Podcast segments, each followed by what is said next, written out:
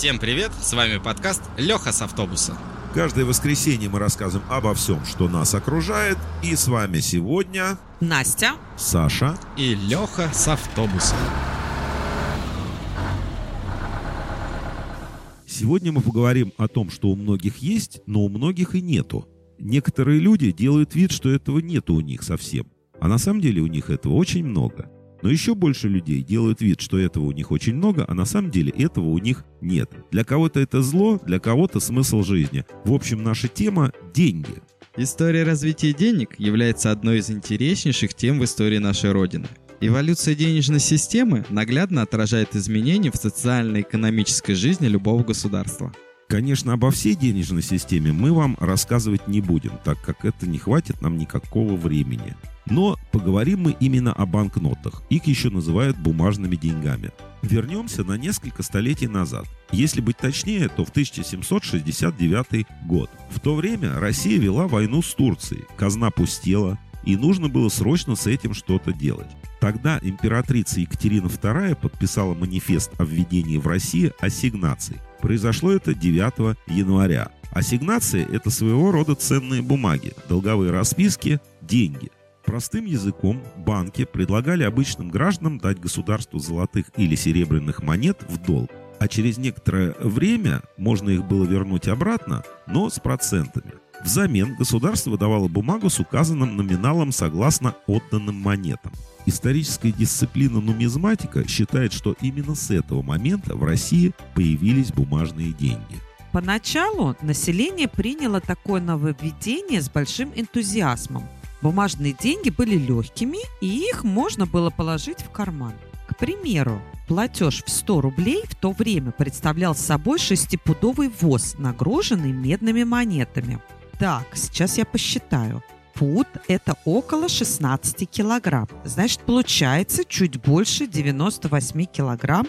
Получается, такой платеж не то, чтобы нести, его вести нужно было на повозке. Ассигнации печатались на белой бумаге с водяными знаками. Сверху над порядковым номером было написано «Любовь к Отечеству». В нижней части указывалось, в пользу кого был выпущен сей документ.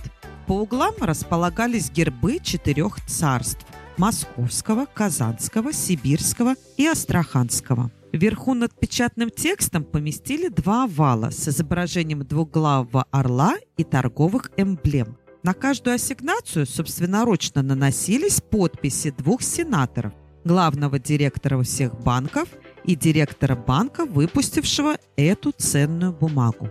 Изначально все бумаги, как сказала Настя, были белого цвета. В 1786 году их стали выпускать цветными. Сделали это для защиты. Некоторые народные умельцы стирали, например, цифру 5 и вписывали 25 или 50. После введения цветных ассигнаций подделывать их стало гораздо сложнее. 5-рублевые стали синими, 10-рублевые красными, а 100 – желтыми. Несложно догадаться, что и по сей день этот метод защиты используют при печати денег. Курс ассигнации то и дело менялся. Юридически это вообще было сложно контролировать. Но одно было стабильно. Рубль ассигнациями никогда не стоил 100 копеек серебра. Ими было разрешено вести расчеты между людьми. Происходило это так. Пришел покупатель, к примеру, за бочку подсолнечного масла, которая стоила 10 рублей серебром. Он хочет расплатиться ассигнациями, а торговец ему говорит, если товар будет оплачен не серебром, а бумажками, то тогда цена будет уже 11 рублей. Такой метод расчета назывался лаж. Кстати, отсюда и образовались такие слова, как облажаться и лажа, то есть заплатить больше, чем требовалось. В начале 19 века многие страны мира уже перешли на серебряный стандарт. Это когда все деньги приравняли к стоимости серебра. Для примера, Франция приравняла 10 франков к 10 граммам серебра. Это привело к тому, что России стало невыгодно торговать на международном уровне потому что их валюта была обеспечена серебром, а наша непонятно чем. Поэтому в 1810 году Россия также переходит на серебряный стандарт. Все серебряные монеты получили надпись, которая указывала, сколько конкретно в ней содержится серебра. Поменялся и вид ассигнаций. На них появился государственный герб и стали наносить сложные водяные знаки. Дальше открывается трагическая страничка истории нашей Родины. Война с Наполеоном 1812 года. Экономическое состояние страны оставляет желать лучшего. Усугублялось это еще и тем, что Наполеон выпускал фальшивые ассигнации для расчета с местным населением за продовольствие. Внешне фальшивки были очень похожи на настоящие ассигнации. Отличались только тем, что роспись двух сенаторов была напечатана, а не поставлена собственноручно. Несмотря на то, что хождение ненастоящих бумажек было на небольшой территории, это навсегда подорвало доверие к ассигнациям. Тем не менее, эти ценные бумаги просуществовали до 1849 года. Правда, их курс сильно упал и составлял около 25 копеек серебром за одну бумагу ценностью в рубль. Самое интересное, когда заканчивался срок ассигнаций, в банк обращалось совсем немного владельцев за возвратом своих денег. А все потому, что люди часто их теряли и вообще не очень ценили. Так, чтобы не запутать наших слушателей, поясню. До этого мы говорили именно об ассигнациях, а сейчас речь пойдет о настоящих бумажных деньгах. В манифесте об устройстве денежной системы от 1 января 1840 года указано, что в России главным средством платежа является серебряный рубль. В нем содержится 18 грамм чистого серебра. С этого времени все сделки начинают исчисляться исключительно в серебре. Россия начала оправляться от недавних войн, наладилось сельское хозяйство, промышленность.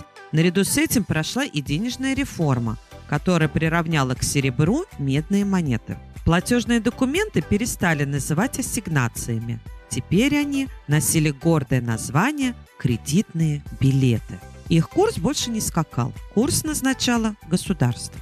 На бумажных деньгах стали печатать надпись, что они размениваются на серебро.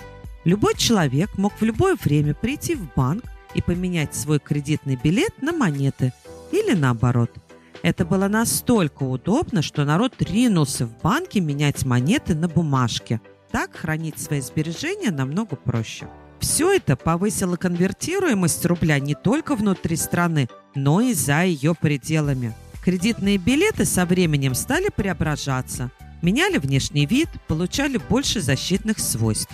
К концу 19 века курсы драгоценных металлов стали сильно меняться. Связано это было с развитием металлургии. Добыча серебра упростилась, оно стало обесцениваться, в то время как золото сохраняло свою стабильность. Если в 1840 году за 1 грамм золота давали 16 грамм серебра, то к концу столетия уже 40. Многие страны мира окончательно разочаровались в устойчивости серебра и начали переходить на золотой стандарт. Это оказалась достаточно сложная процедура. Дело было в том, что страна могла выпускать только определенное количество денег и не могла превышать золотой запас Государственного банка. В России в Госбанке хранился незначительный запас золота. Денег попросту бы не хватило. Тогда министр финансов Сергей Витте пошел на хитрый ход и увеличил стоимость одной золотой монеты с 10 рублей до 15. Получается, провел своего рода девальвацию рубля. Эта мера помогла России отчеканить необходимое количество монет и перейти на золотой стандарт. Начались активные разработки золотых рудников. Добыча золота была настолько увеличена, что при Николае II в 1911 году в государственной казне золота было больше, чем выпущенных бумажных денег. То есть обеспечение рубля золотом было более 100%.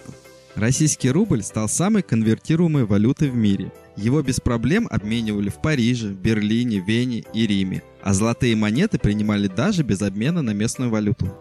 Продолжение этой увлекательной темы слушайте в следующем выпуске. А на этом у нас все. Всем пока!